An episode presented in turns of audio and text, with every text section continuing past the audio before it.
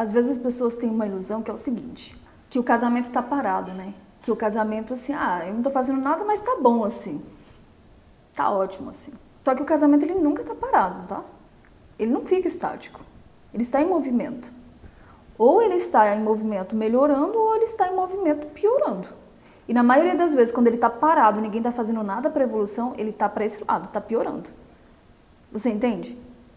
Então, assim, é uma ilusão, isso não existe, tá? Então, ah, não, eu não vou fazer nada porque tá, o meu casamento daqui seis meses ele vai estar tá paradinho exatamente onde eu deixei. Ruim, exatamente onde eu deixei. Não, ele vai estar tá pior, tá? Ele tende a ir piorando cada vez mais.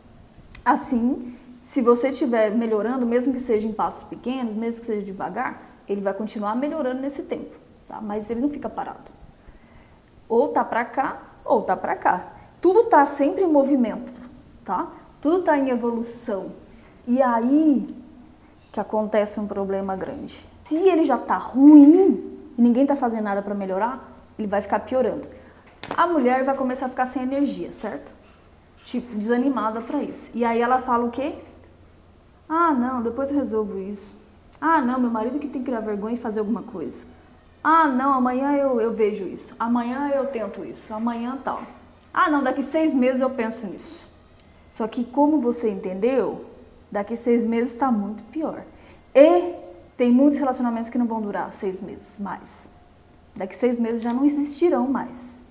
Nossa, Jaylee! É verdade, gente. Tem, tem casamento que está ruim hoje. Tá? E daqui a seis meses não vai ter mais casamento. Então, por isso que eu tô te falando, acorda um pouco para isso, porque, ah, não, tá tudo certo. Ah, daqui seis meses, ah, não sei o quê. E o fato de você postergar isso só piora.